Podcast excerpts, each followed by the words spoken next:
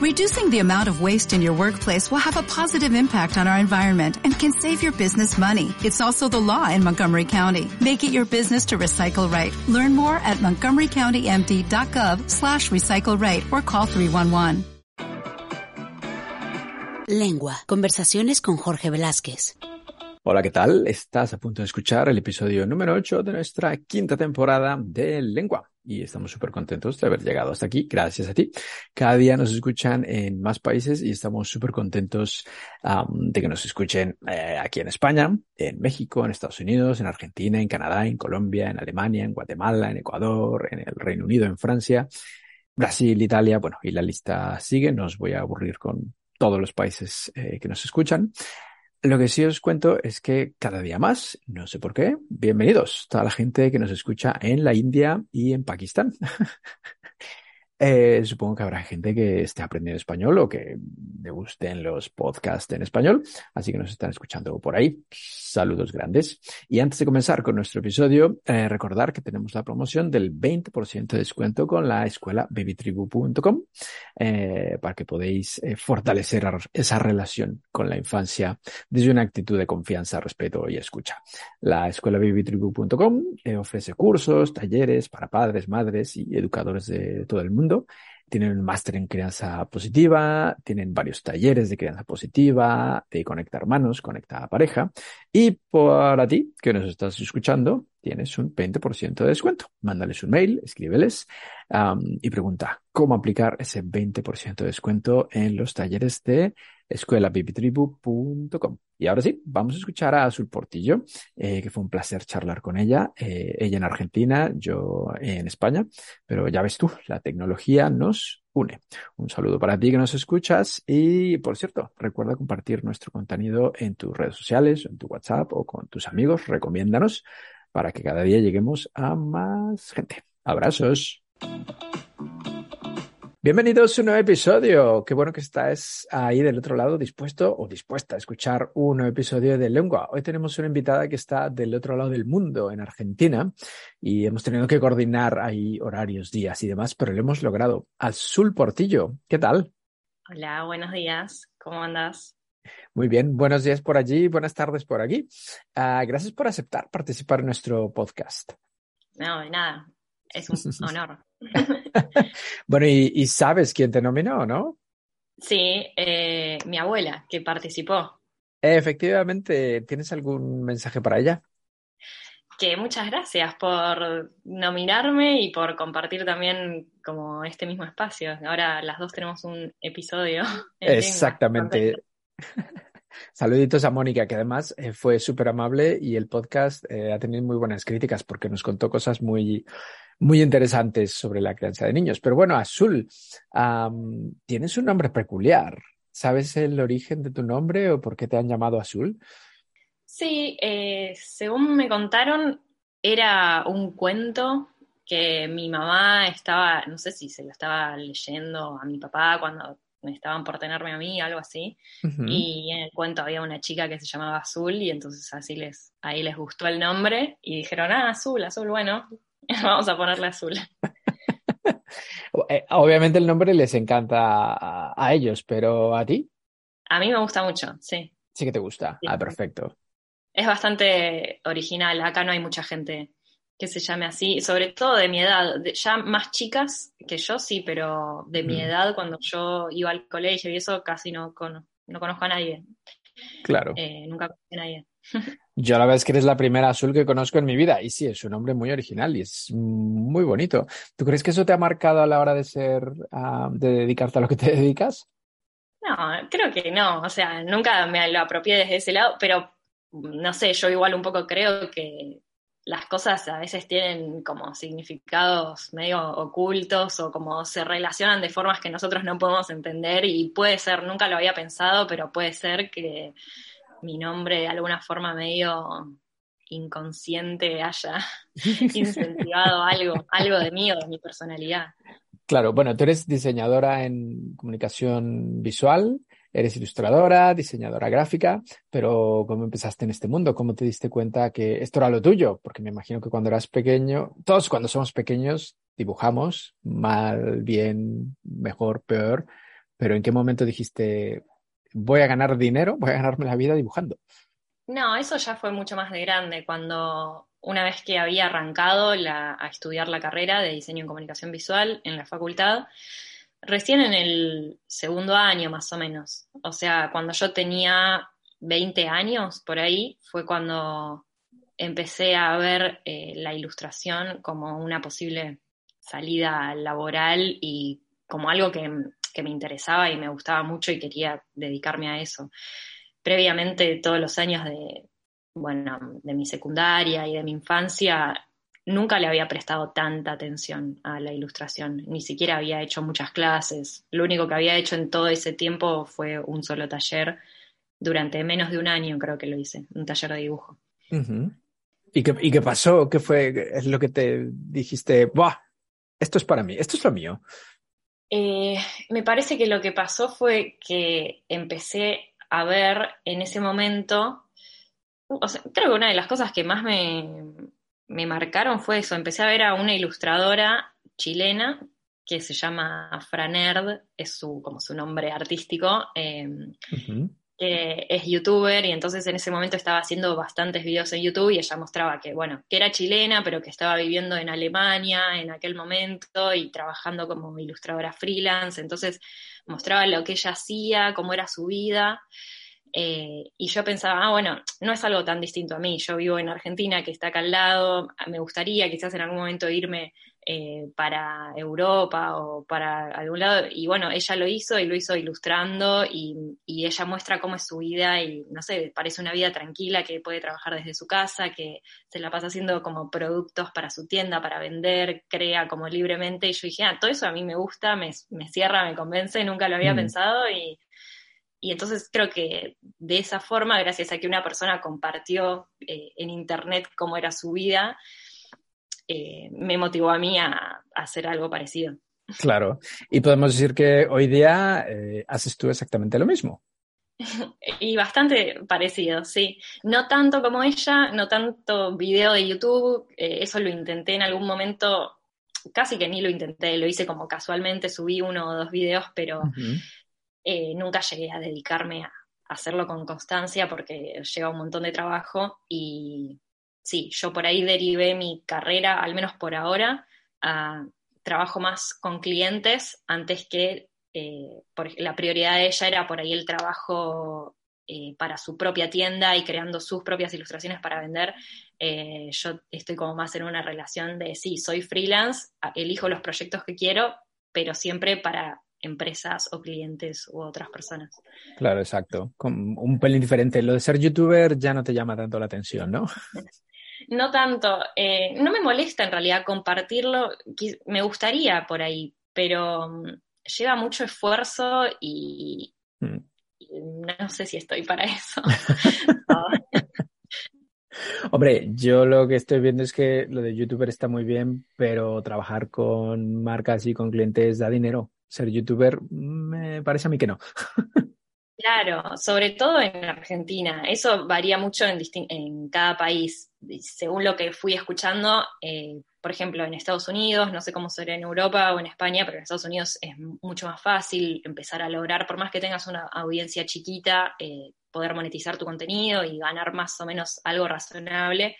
Y acá eso tanto no pasa y tenés que llegar a una audiencia bastante más grande. Eh, y bueno, por eso es un, es un montón de esfuerzo para algo que no es seguro cuando estás empezando. En cambio, bueno, cuando empezás con clientes también lleva su camino, pero por lo menos vas empezando a poco, pero bueno, la plata la puedes ir, viendo, no sé, como que a mí me pareció más, no sé, hmm, más seguro. Tampoco fue algo que decidí, fue algo que se fue dando solo y... Hmm, de manera natural. Y ahora mismo sigues en Argentina, ¿y qué pasó con vivir en Europa?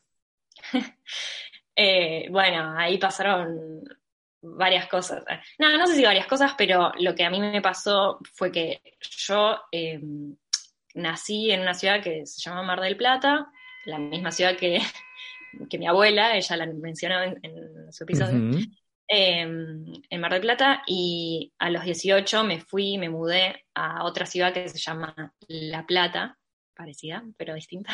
Okay. Eh, y en esa ciudad fue donde estudié la carrera, estuve viviendo ahí más o menos cinco años. Y mi idea siempre había sido, eh, no, no, era un plan fijo, pero decía, si alguna vez es que me voy para otro país o para afuera, seguramente sea cuando termine de estudiar la carrera, más o menos en ese momento. Eh, pero lo que pasó fue que cuando terminé la carrera, me, o sea, me costó un poco el último año y me, no sé, me costó como esa salida a, bueno, ahora terminé de estudiar y tengo, o sea, puedo hacer lo que quiera de mi vida, aparte este trabajo que tengo me permite, si quiero ser freelance, independiente, eh, tengo mucha libertad, ¿no? Entonces de repente me encontré en una situación en la que podía elegir hacer casi cualquier cosa, vivir en cualquier lado, trabajar de lo que quiera. Y fue un, como un shock que no me esperaba en ese momento y también por cómo se dieron las cosas, decidí mudarme a Buenos Aires, que queda acá cerca de La Plata, a 50 kilómetros, y que es la capital eh, de, Argentina. Y yo siempre había querido vivir un tiempo acá también. Eh, siempre me gustó mucho Buenos Aires, la movida cultural que hay y todo. Entonces dije, bueno, terminé, estoy terminando, estaba en el último año, ya me quedaba solo como el último examen para recibirme mi hermana estaba viviendo en Buenos Aires, eh, yo tenía ganas de venir para acá, para hacer un curso, para Buenos Aires. Entonces dije, bueno, listo, me voy a Buenos Aires, eh, termino la carrera y después veo qué hago. Y entre toda esa movida de mudarme por segunda vez y estar terminando la carrera y encontrarme con esta nueva libertad y todo, fue como, nada, algo que tuvo mucho impacto para mí y fue un momento un poco de crisis. Y me, me hizo como olvidarme ya de la idea de irme afuera, que me parecía un desafío eh, muy grande para ese momento. Hmm.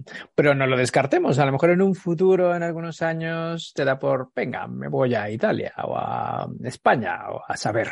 Sí, totalmente, sí, me, encantaría. Primero también quiero conocer, tengo la idea de ir el año que viene, me gustaría por lo menos a un mes o un tiempo, el que pueda, eh, y recorrer, porque nunca estuve en Europa.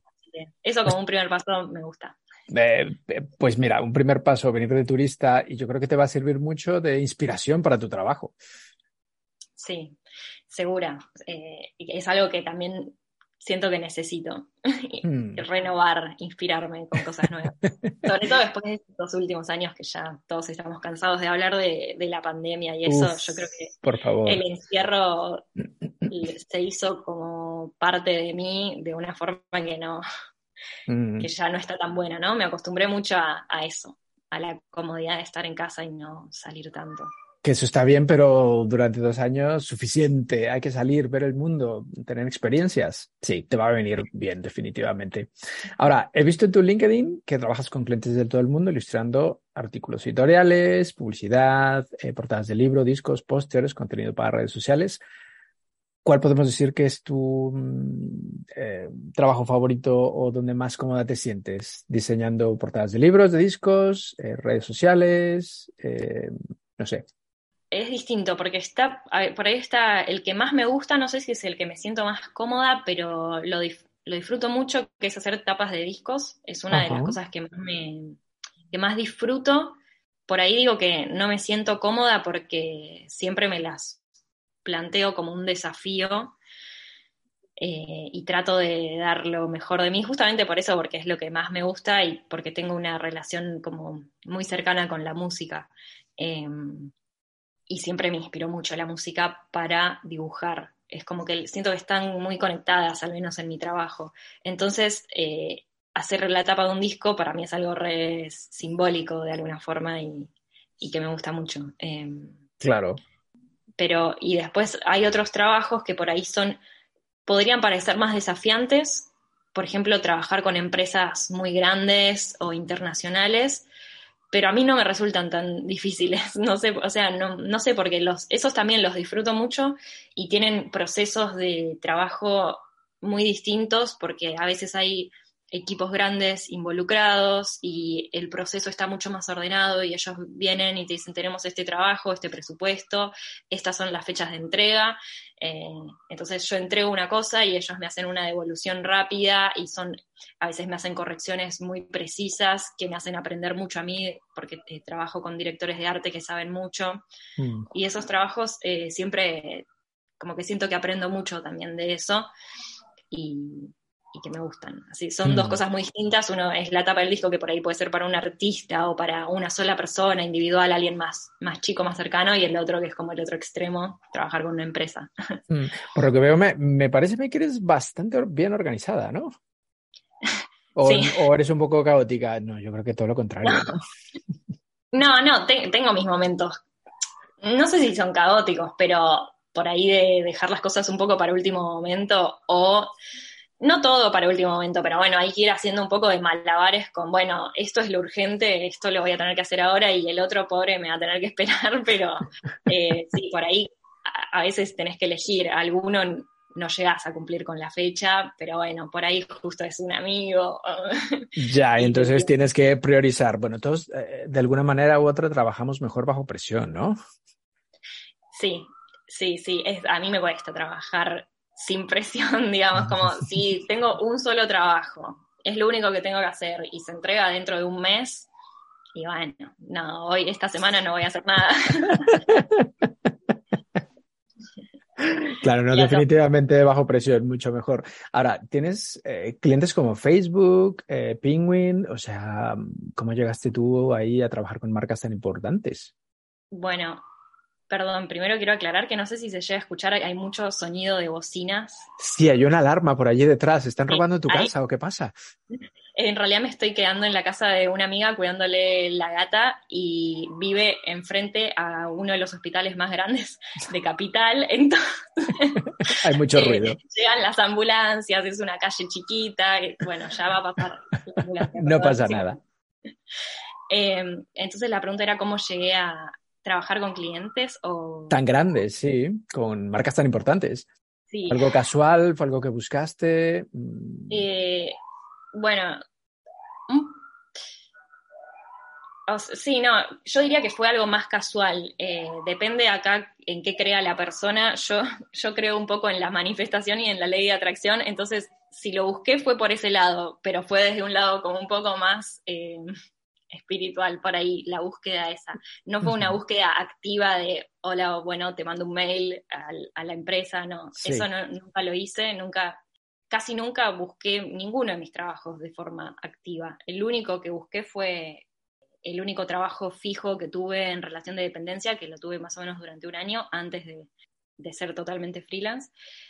Ese sí lo busqué, pero, mm, pero nada, los, los demás yo creo que tengo como eso, mi, mi búsqueda es más pasiva, yo me concentro mucho en subir mi portfolio a las redes sociales y sobre todo a um, Behance, que es una especie de red social de diseñadores y de ilustradores. Eh, no sé si llamarla red social, no sé muy bien cómo se definen ellos, pero es una red donde están subidos todos los portfolios y los proyectos de, bueno, de personas creativas. Y ahí hay muchos eh, directores de arte que son los que trabajan en empresas grandes, que se dedican a buscar cada vez que necesitan algún artista para un proyecto, usan mucho Behance para buscarlos y encontrarlos. Entonces, yo me di cuenta de, de que teniendo mi portfolio subido ahí, me empezaban a llegar a través de ese medio eh, propuestas de trabajo.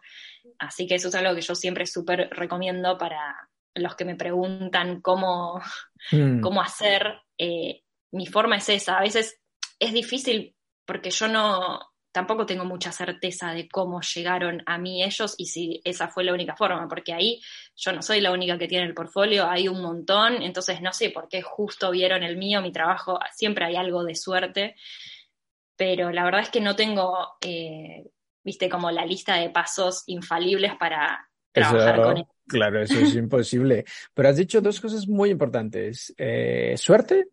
Ah, bueno, yo agregaría talento, porque tu trabajo es impresionante, es muy bonito.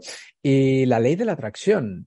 Mm, Sí. Alguien te pregunta, oye, Azul, yo quiero lo mismo, ¿cómo lo atraigo? ¿Cómo? Dale, dale un tip a esta persona que nos escucha y dice, mira qué bien, yo también quiero, Eh, ¿por dónde empiezo? Bueno, eh, tampoco soy experta en el tema de la ley de la atracción, solo escucho cositas así cada tanto y voy aplicando lo que puedo y, y lo que me sale de forma eh, auténtica. Yo creo que eso es algo que lo más importante es que vos lo tenés que creer, tenés que estar convencido de que vos podés hacerlo. Y yo siempre lo estuve, desde antes de saber que existía la ley de atracción, como siempre alguna parte de mí creí que podía trabajar en este tipo de cosas, no me parecía, como nunca me pareció algo tan ajeno, no sé, como tan la gran cosa o que solo no sé quién puede eh, trabajar para esta. Entonces, eh, creo que si uno es dedicado con su trabajo y, le pone ganas eh, y, se esfuerza por mejorar constantemente, con eso ya más o menos vas a ir yendo para, en, un buen camino. Y mm, después, así como cositas prácticas que yo hice para atraer esto, por ejemplo, el, creo que el día que, yo renuncié a mi trabajo en relación de dependencia y dije, bueno, a partir de ahora tengo que darlo todo para ser freelance y, bueno, y trabajar de lo que quiero, yo tenía muy presente que una parte importante era ir consiguiendo cada vez eh, clientes por ahí más grandes o que, sobre todo que paguen bien, porque todos sabemos que lo que, que la ilustración o el arte, lo que más se dice es te vas a morir de hambre, no hay, como no hay trabajo o no se paga bien y hay una imagen del artista que es esa y yo en realidad nunca la tuve muy en la cabeza, yo sabía, porque justamente cuando vas viendo que hay personas que les está yendo bien y que pueden vivir bien de esto, decís, ah, bueno, entonces esa idea está mal, no es la única idea posible. Y me parece eso, que era importante eh, ser consciente de que se puede vivir bien y bueno, ¿cómo hay que hacer para vivir bien de esto? No sé, a mí lo primero que se me ocurrió fue tratar de cada vez conseguir, no sé si mejores trabajos, pero trabajos con clientes que puedan pagar eh, bien. Y mm. incluso a veces haciendo uno de esos trabajos, eh, el pago te alcanza para, o sea, puedes cubrir como dos o tres meses de vida por hacer un proyecto para un cliente muy grande. Obviamente no, no salen todo el tiempo, ¿no? No es que todos los meses tenés esos, pero bueno, ahí vas equilibrando. Y mm, e, entonces lo que estaba diciendo es lo que yo hice eh, en ese momento en el que renuncié a mi trabajo y dije, quiero dedicarme a mm, esto, agarré un cuadernito y dije, bueno, ¿qué quiero hacer? Quiero eh, trabajar con tales de estos clientes, así de empresas grandes, ya no, te hice una lista como de cinco, entre las cuales estaban algunos de los que después terminé trabajando, ¿no? Entonces ahí yo ya de alguna forma lo, lo atraje, lo, ¿cómo se dice? Sí, lo atraje, sí, sí, lo atraje, lo, llamaste, ¿no? De alguna manera. Sí. Em, y bueno, y después escribí algunas otras cosas más, como me gustaría, por ejemplo, eh, tener productos que yo pueda vender con mis ilustraciones, esa parte todavía la tengo medio, estoy medio corta, la voy haciendo Trabajando en ello. Claro. Eh, pero ese tipo de cosas, básicamente visualizar un poco cómo sería mi vida eh, haciendo esto y, y, creo que eso ayuda, porque si no estás muy perdido, no sabes tampoco a dónde ir y, ayuda a las decisiones que tengas que tomar. Exacto. Eh, así que bueno, bien. Anotarlo, ¿con quién quieres trabajar? ¿Hasta dónde quieres llegar? Eso está bien. Ahora, antes de preguntarte por los gatos, porque por ahí se escucha el gato de tu amiga, y has ilustrado, has ilustrado un, libro que se llama Como todo gato. Sí, ese libro lo hice en la, fue un proyecto de la facultad hace un montón. Eh, fue el primer libro que ilustré, creo, porque sí, al ser de la facu, Ok. ¿Y tú tienes gato? ¿Eres mm, de gatos o de perros? Eh, soy de gatos, sí. Ahora no tengo, no tengo gato, por eso estoy contenta de poder cuidarle la gata a mi amiga y estar un, tener la compañía de un gato por un rato. Claro, eso está bien. Te pega completamente que seas persona de gatos, no de perros. ¿Por qué? No sé, tu personalidad, yo qué sé, eres, eres más chica gatuna. Bueno, y seguramente esto te lo han preguntado muchas veces eh, en los últimos días. Eh, ¿Cómo ha sido trabajar para Google? Sí, bueno, esta es como la noticia del momento, porque fue el último proyecto que publiqué eh, y uno de los más importantes de mi carrera, de mi corta carrera.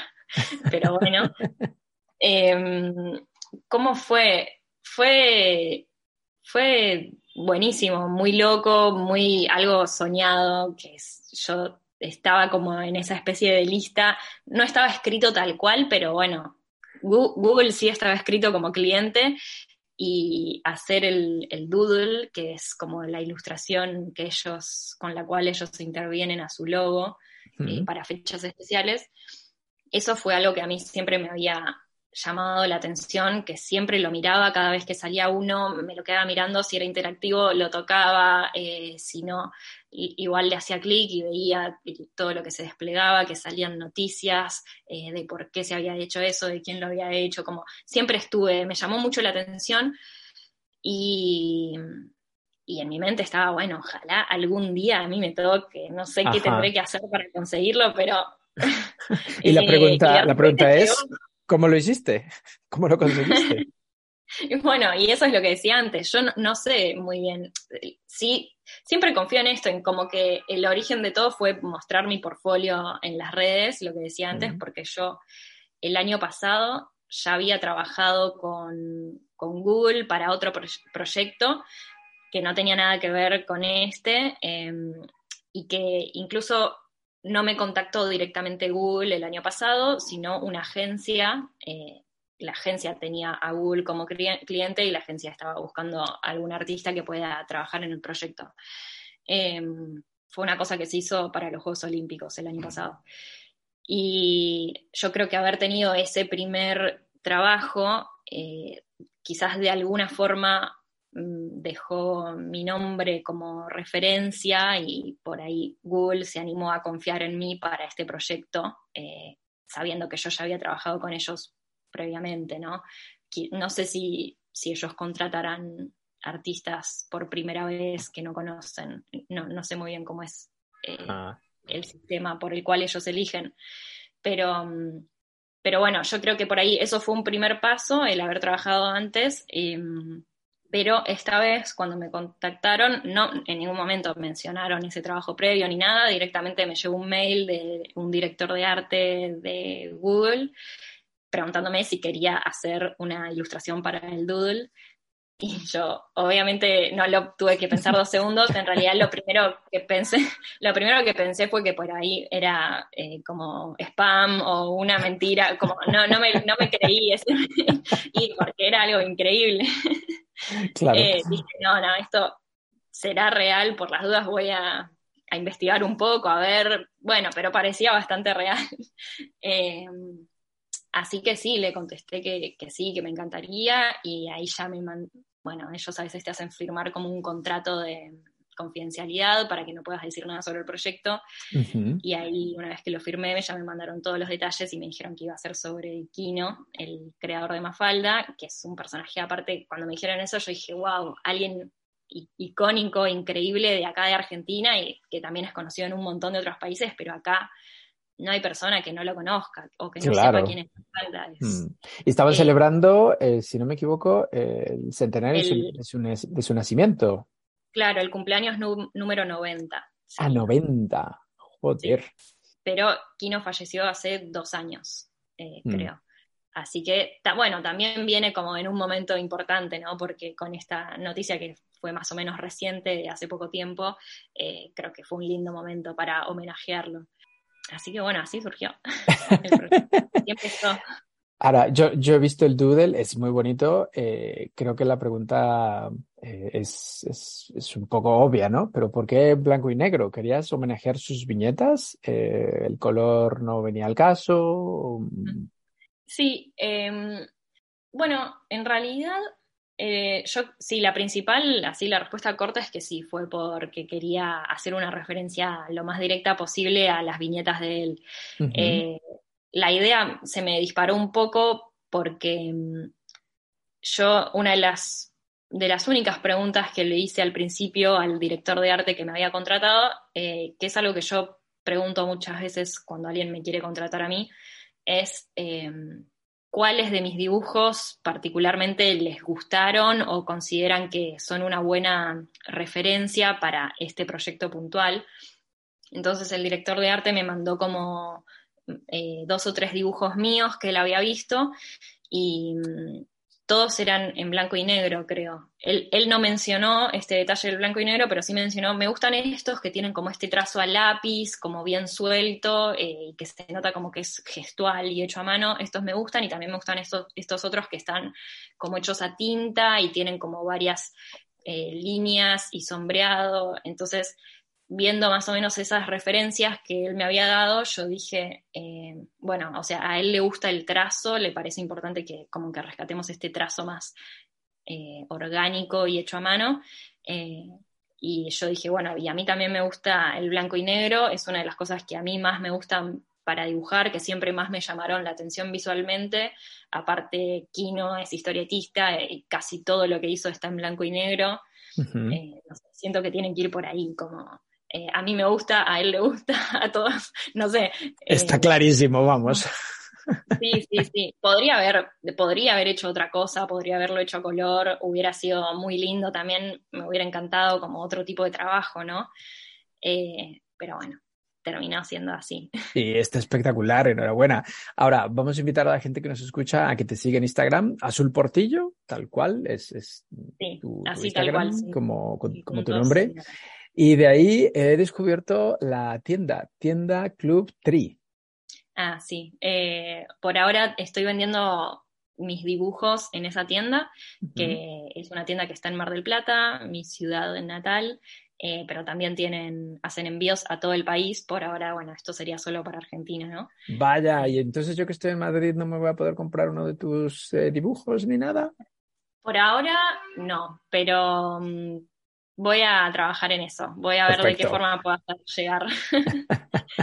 Tener más alcance, me gustaría. Por favor, sí, sí, eso estaría bien. Pero bueno, la gente que nos escucha en Argentina, ahí lo tiene, eh, tu Instagram y tu tienda. Ahora, imagínate que eh, tienes que elegir otro trabajo. No puedes seguir siendo ilustradora, ni diseñadora, ni nada que ver con el diseño. ¿A qué otra profesión te dedicarías? Puede tener que ver con el arte, y por, supuesto. más que no sea con el... eh, a la música. ¿A la música? ¿Serías cantante, compositora? Eh, sí, probablemente me gustaría, sí, componer y hacer todo lo que pueda. Ahora estoy haciendo clases de canto, no, siempre me dio mucha, mucha vergüenza, o, sea, no soy música porque es algo que me da miedo en realidad, Ajá. Eh, pero lo estoy enfrentando. Pero mira, nunca es tarde. no, no, no, por eso. Eh, quizás en algún momento todo puede ser, todo puede ser. Por cierto, te iba a felicitar porque sé que la semana pasada fue tu cumpleaños, a finales de julio. ¿Cuántos años cumpliste, Azul? Porque eres súper joven. Cumplí 28. Vamos, un bebé. sí. sí, sí, soy Bueno, enhorabuena. O sea que dentro de a lo mejor un par de años, tres, igual escuchamos un disco de Azul Portillo. Ojalá, sí, sí, lo voy a anotar en mi cuadernito a ver si. Ahí, ahí, mira, sí, puede ser.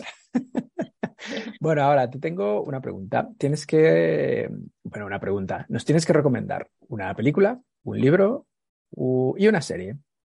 Película, libro y serie. Hmm. Eh, ah, bueno, y espérate, y un disco, un disco de música. Bien, bien, bien.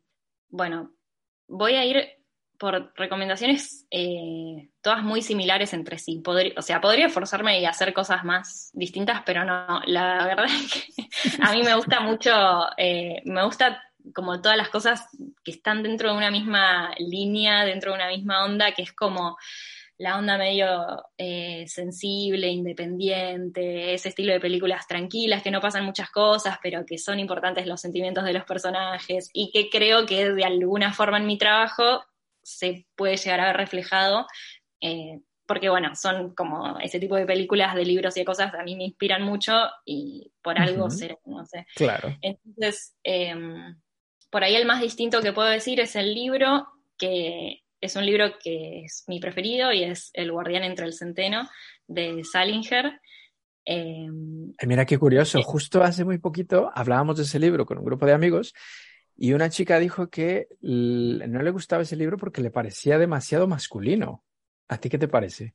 Eh, sí, puede ser que sea masculino, porque, bueno, el protagonista es, es un hombre y aparte está en una época como más eh, lejana a la de hoy en día y sí, yo, o sea, no fue una percepción que yo tuve o no fue algo que me haya molestado al leerlo en realidad. Eh, simplemente me dejé llevar más por ese tipo de narrativa que es la del personaje y me metí, creo que ese libro me gusta porque me hizo meterme mucho en ese mundo y viste cuando a veces no me pasa con todos, pero logré imaginarme a la perfección como los escenarios y, nada, lo que él estaba viviendo.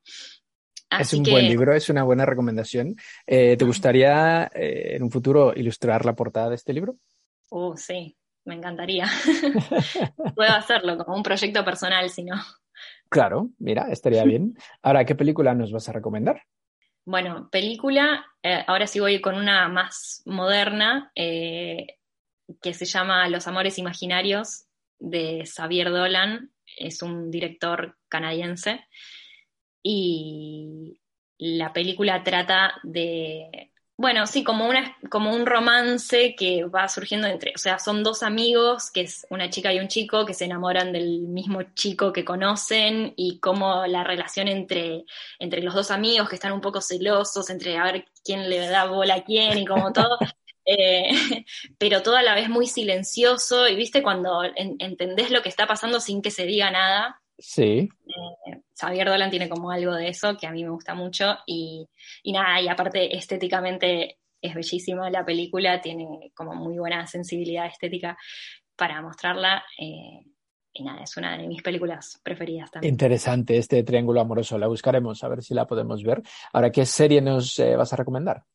Bueno, y con la serie también sigo en la misma línea, pero voy a cambiar de, em, de director. Es una serie creo que del año pasado, no sé, 2020 o 2021, que se llama We Are Who We Are, de Luca Guadagnino, eh, que transcurre en una especie de base del ejército estadounidense en Italia. Entonces son como, es como una pequeña colonia de, chicos, también es contemporánea, ¿no? O sea, como de nuestra generación, eh, nada, que no tienen mucho para hacer ahí, están en un pueblo chiquito, los únicos que hablan inglés son ellos, que son como los hijos de las familias, y, nada, y cada uno como son adolescentes, entonces desarrollando como su personalidad y su sexualidad y un montón de, eh, no sé, me pareció también una serie súper eh, sensible y, muy linda, como muy linda de ver en, todo momento, no, no sé,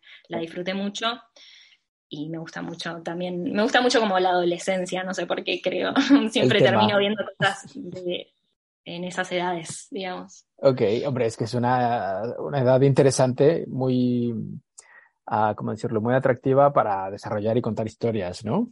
Sí. Buscando nuestra personalidad y demás. Ahora, vamos a ver qué disco nos vas a recomendar. Y disco, yo en realidad lo que recomiendo es, todo lo que es mi favorito, ¿no? no sé si, si a alguien más le interesará, pero bueno, eh, el, eh, eh, el, disco es de mi artista favorito que se llama King Krul, las dos veces con K, King Krul. Em, y el disco, voy a decir su primer disco, que es Six Feet Beneath the Moon, no lo dije muy bien, pero en, español sería eh, Seis Pies Bajo la Luna. Ok. Y también es un disco que él escribió de adolescente, porque arrancó haciendo música de muy chico, no sé exactamente qué edad tendría, pero tendría 16, 17 cuando lo hizo. Eh, y es súper, eh, él es inglés y tiene una voz muy potente y muy grave y como medio desgarradora por momentos, combinada con música eh, que tiene cosas, bueno, además de así medio independiente, tiene cosas medio punk, medio yaceras, no sé, una mezcla. Oh, interesante. sí, sí, sí, es, es potente. ¿Es este, no? Es él, sí. Ah, perfecto, pues vamos a escucharlo. Muy buena recomendación. ¿Tu disco que en un futuro saldrá será algo parecido a esto? No creo, porque no me veo cantando como él. Por ahí musicalmente algunas cositas pueden ser. pero... pero... con ese bozarrón no. Bueno, uno no, sabe, ¿eh? me iría para algo un poquito más tranqui, seguramente. Más, más soft, más soft. Ok. Eh, bueno, Azul, te tengo una pregunta. ¿Te gustan los juegos? Sí. Venga, yo... No, no soy muy competitiva, pero bueno, si acá no tengo que competir contra nadie, pues... No, no, no, no es una competición. Yo te digo una palabra y tú me contestas con otra palabra. La primera que se te ocurra, ¿ok? Bien.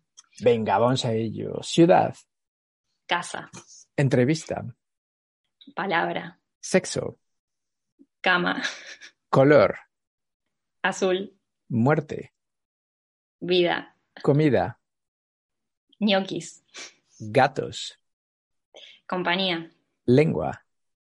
podcast, La siguiente es podcast, charla, cultura, arte, amistad, vínculo, música, paz, mafalda, quino, familia, amor, casa, Mar del Plata, forma, círculo, lápiz, dibujo, sueño, dormir, libertad, volar, azul, yo, suerte.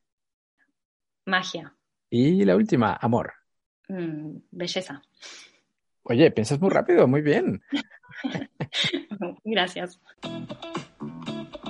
Bueno, no te lo he contado, pero la producción eh, del podcast, cuando lo publiquemos en Spotify, en iVoox y en, eh, en iTunes y en todos estos sitios, la producción te va a mandar un millón de euros. ¿Qué vas a hacer con él? Em, y lo primero que se me ocurre es como que me compraría una casa o algo así, un, un departamento. Ok. ¿Y con Sí. el resto? Viajaría. Hombre, O lo, de- lo- o lo amoblaría, lo decora- decoraría, todo. Perfecto, perfecto. Entonces ya tenemos guarida en Mar de Plata, ¿no? Sí. Ok, Sí. perfecto. Bueno, Azul, me quedaría charlando contigo toda la tarde, pero no puede ser. Es el momento en el que te toca nominar a tres personas que tengan algo interesante que contar para este podcast, personas que podamos entrevistar. ¿A quién se te ocurre? Ay, em, no sé si me van a ocurrir tres. La primera que se me ocurre, voy a decir a un amigo que em, eh, es mi mejor amigo y que él es muy buen entrevistador, tiene como una especie de don para hacer preguntas y a mí me gustaría que alguien lo entreviste a él por una vez porque Mira, me encanta la idea. ¿Cómo se llama? eh, se llama Manuel Jiménez y él es eh, fotógrafo, director de cine, tiene también un canal de YouTube, tiene un podcast, eh, así que tiene mucho, está metido mucho en el mundo creativo, artístico y, y de la creación de contenido también. Ok, Manuel Jiménez. Pues mira, me lo apunto y vamos a buscarlo. Dale. Perfecto. Si no lo encuentro, bueno, luego ya me pasará su, su contacto. Sí, sí, sí. Claro, es que me, apa- me aparecen miles de, min- de Manueles Jiménez. Claro. Exfutbolista y entrenador español. Pues no, este no es. No, Eh, me parece que en Instagram es Manuel Jiménez-bajo. Ah, ok. Bueno, y si no, ya, ya, ya me lo pasas. Lo- Pero mira, sería muy interesante por lo que dices. Vamos a ver si se deja entrevistar. Sí, sí, seguro. Ok, ¿quién más? Y eh, podría ser también eh, mi profesor de acá, de, de, de acá de Buenos Aires. Cuando yo me mudé para acá, vine a hacer un curso de dirección de arte y él eh, también es una persona muy interesante y con un montón de cosas para decir, sabe mucho de educación de, y bueno, y de arte y de diseño y de nada, todas estas cosas relacionadas y piensa, nada, me, parece, me parece una persona muy inteligente em, que tiene mucho que decir. Genial. ¿Cómo se, cómo se llama? Se llama Bruno Tortolano. Ok, genial, me gusta la idea. ¿Y se te ocurre alguien más? No se me ocurre nadie más en este Bueno, momento, tendría que Pues ya está, no te preocupes. Si se te ocurre alguien más, pues me mandas un WhatsApp. Y si no, no pasa nada. Azul, ¿algo más que nos quieras decir antes de despedirnos? Eh, no, me encantó, me encantó la charla, la participación, súper agradable la conversación, así que gracias. De eso se trataba, ¿no? Gracias a ti por aceptar. Y bueno, cuando vayas a hacer tu tour por Europa, te esperamos en Madrid. Sí, me encantaría. Genial, por acá, por acá nos veremos. Azul, un abrazo y un beso muy grande. Muchas gracias. Muchas gracias a vos. Abrazo. Chao. Lengua. Conversaciones con Jorge Velázquez.